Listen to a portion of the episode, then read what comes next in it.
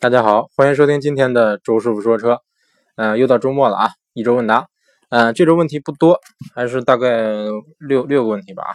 首先第一个问题，嗯，这位叫 L N G L A N G 杠 Y S Y 的朋友提问说，为什么说英朗是韩国车呢？周师傅啊，当然也有其他朋友这个私信我问问过我这个问题啊。嗯，也不是说英朗这个车就是纯纯韩国车，只能说它是一个一款由这个韩国车的平台。生产出来的一款车型，这个虽然挂的英朗的标吧，它其实用的是大宇的平台。这代的英朗算是这个之前老凯越平台的一个呃升级版吧。然后老凯越就是这个就是之前就是大宇贴别克标这么一款车型，大宇就是一个韩国品牌，也是被这个通用收购了。所以说，呃，无论是之前的这个凯越，包括现款的这个新英朗，开起来的感觉都是比较偏向韩这个韩系车的啊，嗯，不是很正统的那种美国车。所以说我倾向于把它们说成是韩国车。嗯，大概这样，但不是说这个车是在韩国生产的，这个肯定是中国买的新英朗，肯定是国产的，这个不能说国产合资。嗯，所以说这个也不用说太纠结吧。嗯，就是我感觉有朋友说啊，我不考虑日韩系。如果说您您要说这个不考虑日韩系的话，这个我感觉你也没必要说非要把英朗当成一款美国车去考虑，对不对？呃，毕竟它也是韩国车的平台。嗯，哎，其实其实这么说也有有点冤枉这个英朗了，毕竟像现在这个社会嘛，呃。怎么说呢？也也很难给一个车型单纯扣个帽子。比如说，我就说它是这个日本车，就说它是韩国车，对不对？比如说，你像这个日产雷诺日产，它的车特性又像法国车，又像日本车。再比如说这个通用，它旗下又有又有韩系车，又有美系车，又有德系车，是不是？所以说很难区分。嗯，所以说我其实个人不大倾向于这个给车型扣帽子，扣哪国车的帽子啊？嗯，下一个问题，这个叫克鲁兹的这个朋友提问说啊，周师傅。您觉得这个致炫和起亚啊，不是不是致炫啊，嗯，是这逸致七座的逸致和起亚的嘉乐，该选哪个？嗯，我个人我虽然是不不是太喜欢逸致这款车啊，但是我也不大喜欢嘉乐。嗯，怎么说呢？因为因为这个级别的这这两个小车，他们这个 M P 虽说 M P V 吧，但是第三排的空间都不大。嗯，简单说，周叔我我坐不进去，这个坐不进去就给我的印象就会大打折扣。包括就算是假如说是一个这个身材稍稍矮矮一点的成年人，或者说是小孩的话，呃，坐第三排其实能坐进去啊。但是就算你这个第三排打开以后，嗯，后备箱其实这个载物空间就特别小了，基本上来说放不下一个行李箱。嗯，所以我感觉这么小的这个 S MPV 吧，总觉得稍微稍微差点意思。我就感觉这个要不就稍微加点预算，这个稍微往上买个级别，对不对？或者是。啊，当然说您您说是我我比如说这个后排第三排就是坐小孩的话，那其实哎其实也勉强够用吧。但是我感觉吧，如果说你这个第三排坐小孩，你前排肯定是要这个前排后排前排和第二排大概要坐个起码要坐四个成年人吧，对不对？嗯，第三排坐小孩的话，坐两个小孩或者坐一个小孩，嗯，那你还得这个比如说需要至少需要一个儿儿儿童安全座椅，然后还需要一些这个比如婴儿车呀乱七八糟的东西，是不是？婴儿车肯定放进去，第三排肯呃这个第三排打开以后。后备箱肯定是放不下一个婴儿车，嗯，所以说建议您还是去去店里试一试啊。如果这这两款车二选一的话，我个人是倾向于致炫。嗯，对，因为一直以来这个对韩系车也不是说没什么感觉，而且这个嘉乐的这个这个车的空间也不是说太突出，嗯，感觉跟致炫算是半斤八两吧。啊，但是说这个嘉乐它它算进口吧，但是哎，但是韩国车进口车总觉得是不是差点意思？嗯，大概就是这样。你也可以考虑考虑这个马自达五，嗯，是不是？或者或者说可可以考虑一下自主品牌，嗯，如果说您这个想考虑这个考虑合资品牌，是因为想要一个可靠性的话，那还是推荐丰田，毕竟丰田车嘛，是不是皮实？下一个问题，这个叫嗯版纳吴彦祖的朋友提问说：周师傅，我现在想买雷克萨斯的车，目前喜欢 RX 200T F Sport 和 GS 200T F Sport，请您分析一下这两款。性价比哪款高一些？只做平时上下班通勤用哦。这个周末偶尔自驾。嗯，另外祝您头发多多长出来。这个因为周师傅这前段时间跟其实家的这个裘老师不是裘老师，其实家梁老梁老师一块儿这个这个去东京逛了逛二手市场，然后这个这个梁梁老师出了一篇出两篇文章。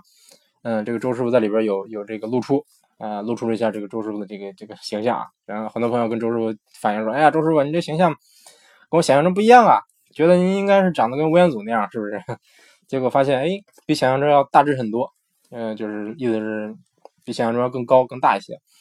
嗯，然后有朋友说，哎，周师傅头发怎么那么少啊？不是周叔不掉头发，只是说这个天生的头发就少啊，遗传这个真的不掉，真的不是掉头发啊。那那这个感谢这个朋友美好的祝愿吧。其实这两款车你让我选的话，我也很纠结啊，因为两款车都都挺喜欢的。嗯，想按说这个平常就上下班通勤，买 SUV 有点没必要。偶尔你周末自驾，估计你也不会说跑到一些嗯那么需要越野的地方。而且怎么说呢？我感觉就算是真正需要越野越野路段吧，这个 2X 它的这个四驱性能也没有多强，所以说感觉这个 GS 性价比会更高一些啊。我个人感觉，嗯，啊，后这朋友说这个 SUV 热导致溢价严重。嗯，五五十三的指导价的二 X 运动加价两万，落地起码六十了，有点有点超预算。GS 的话有点折扣，家里的人也不接受加价。悬挂的话也是 GS 更好一些，有 AVS 可调悬挂，二 X 是前麦弗逊后双叉臂。嗯，哎，这个朋友估计了解挺多的，这个当然我也想推荐 GS，那就买 GS 吧。嗯，怎么说？GS 这款车本来本来就不错。嗯，怎么说呢？我个人我个人是感觉吧。G S 的话，你要是用你要是给它挑毛病的话，唯一的毛病就是稍微贵一点。对，除此之外，我感觉没没什么硬伤。我个人，呃，还是比较喜欢雷克萨斯的。而且主要是我媳妇喜欢，我媳妇是特别喜欢雷克萨斯，不知道为啥。啊，不是不是，就是因为漂亮。对，嗯，下一个问题，这个叫孤傲宅男的提朋友提问说：周师傅好，一七款二点五的阿特兹年底还会降价吗？值得等吗？嗯，这个说实话比较难说啊。周师傅也也不敢猜它会不会还会降价。这个我感觉。对阿特兹这款车来说，估计也也不会降了，因为它在全国各地的销量都不是太好。嗯，感觉您要是这个想买就买吧，这个也感觉也不差那两个月了。然后它是这个，我感反正我感觉这个车，嗯，反正阿特兹这款车优惠幅度现在不是太大。我前段时间去我们那儿问的，大概是优惠一万，老款之前是优惠一万八，现在是这个新款，这个现刚改款优惠一万。嗯，估计明年。肯定这个优惠幅度会更更更大一些啊，估计也能到这个接近两万这样啊。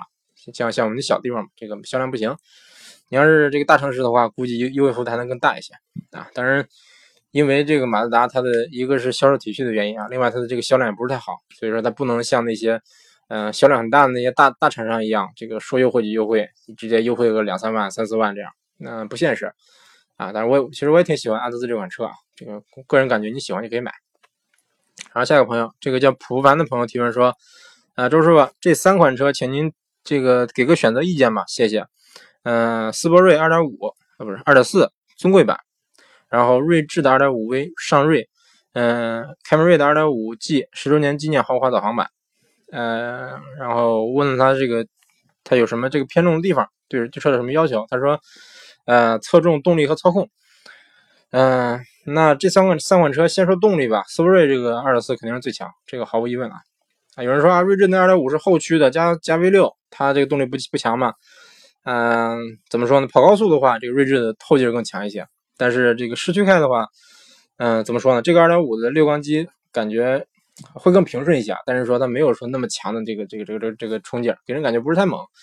嗯，因为丰田的六缸机，说实话稍微什么一点，就是没有那么强。不如日产的这个六缸机那么强，而且这个锐志，它它这个这个二点五的这个发动机啊，好像跟国外的版本不太一样。这个我记得是有有减配，好像是不是缸内直喷？我记得啊，我记得是这样，不知道不知道现在改没改。嗯，总之，嗯，这个发动机稍微老了一点，跟跟斯铂瑞那二点四的地球地球梦发动机比比比起来啊，感觉是动力稍微差一点，然后油耗也没有那么低。嗯，所以说。包括操控的话，其实锐志它是一个很舒适的一款一款车啊。那凯美瑞更不用说了，凯美瑞本来就就就就非常舒服，嗯，完全就是一个凯美瑞完全就就是一个商用的一个定位。呃，锐志的话，它虽然说看起来感觉这个外形挺挺激进的，然后哎又是后驱又是六缸，给人感觉哎这车应该是挺运动。有人说啊，这二点五还能花一万块钱改成三点零的，原厂改三点零，但是但说实话，它真的不是一台运动的车啊，这个还是比较舒服的。所以说，斯铂瑞还是比较运动的。虽然说它也不是说这个骨子里就运动，但是它可以感可以感觉到这个它的这个工程师很努力把这款车调教的跟雅阁不一样。嗯，调教的是更运动一点。虽然说这个这个怎么说呢？我个人感觉斯铂瑞也是一款定位比较不明所以的这么一款车啊。所以说，但是三选一的话，我我感觉要是动力操控的话，还是选斯铂瑞吧。啊，个人个人推荐啊。嗯，然后这个叫鲁章杠七 B 的朋友提问说：“周师傅。”别人说韩国车一般三年左右车况就不行了，是不是真的？嗯，这个我感觉，嗯，不能不能说是一定是三年左右这个车况就不行了，车车还是不一样的。嗯，我感觉看里程吧，韩国车确实这个，嗯，车就是那种怎么说呢？这个里程不是太长的时候，车况就开始出现下降了啊啊！当然也也有一些车例外啊，也有一些韩国车算是算是例外。嗯，总之我感觉三年左右应该应该没有那么快哈，应该是大概大概七万公里六七万公里以后吧，七万公里以后大概就是第如果你开的多的话，一年一万，那就是第七年。呃，要是开的少的话，一年两万的，就是第四年、第四五年那样吧。然后开始就是这个车况就开始下降。嗯，说的是跟日系车和德系车比啊，这个跟跟自主品牌比的话差不多，就是韩韩系车比自主品牌还是稍微稍微强一点。嗯，反正那怎么说呢？大家可以去二二二手市场看一看这个韩系车啊，这个大多数不是太贬呃不是太保值，大概就是这个原因。对，然后这个叫。呃 l e d n Glen 这个朋友提问说：“周师傅，十三万内落地轿车三厢空间自动挡，二二十几岁，第一辆车求推荐。嗯，ESP 是不是必备？这我感觉吧，嗯，怎么说呢？虽然周师傅也承认这个 ESP 是一个很重要的一个配置啊，嗯，是一个非常非常重重要的一个安全配置，但是说，啊，怎么说呢？目前为止，咱国内好像不是标配。这个十三万内这个级别的车，很多车还是没配的。”但是其实也不多了，就那么几款车现在没有配，没有标配。嗯，我个人感觉啊，这个这个配置是挺挺必要的，最好是是有这个配置啊。但是，嗯，条件条件允许的话，条件允许的情况下，这个比如说您预算充足，嗯，尽量是选带这个配置的车型。如果说这个您预算有限，我预算就四万块钱，那没办法了，是不是？四万块钱买什么车，一般来说都都不会带这个配置。那十三万内，然后这个按看他这个要求。来说的话，应该是能买到不少带 E ESP 的车型啊。如果说您您比较在意这个配置，那就买。嗯，肯定不不可能说这个配置没用，但也也不是说这个配置就万能。嗯，真正您您该失控了，比如说这个是不是雨雪天气？啊，真正说这个轮胎已经说到到到极限了，这个就是要失控了，那没办法，那就算是有 E ESP，那该失控也是要失控。但是如果说有的时候，比如说你速度没那么快，还没有到极限，然后这个出现打滑或者说怎么情况的话。呃，有有 EIP 的话，它有时候确实能那个救你一命，所以说我个人觉得这个配置是，嗯，算是比较重要的啊，建议你选这个配置，嗯，建议你选带这个配置的车车型。然后这个你也没说说有什么要求哈，第一辆车，然后哎，怎么说呢？嗯，个人个人感觉，你可以十三万内落地，哎，怎么推荐呢？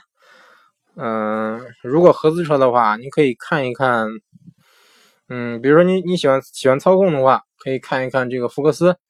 嗯，对，可以看看福克斯。然后，比如说你要是要要求空间大的话，可以说看一看卡罗拉和轩逸。嗯，卡罗拉现在这个 1.2T 的车型带 ESP，轩逸的话也是这个标配 ESP。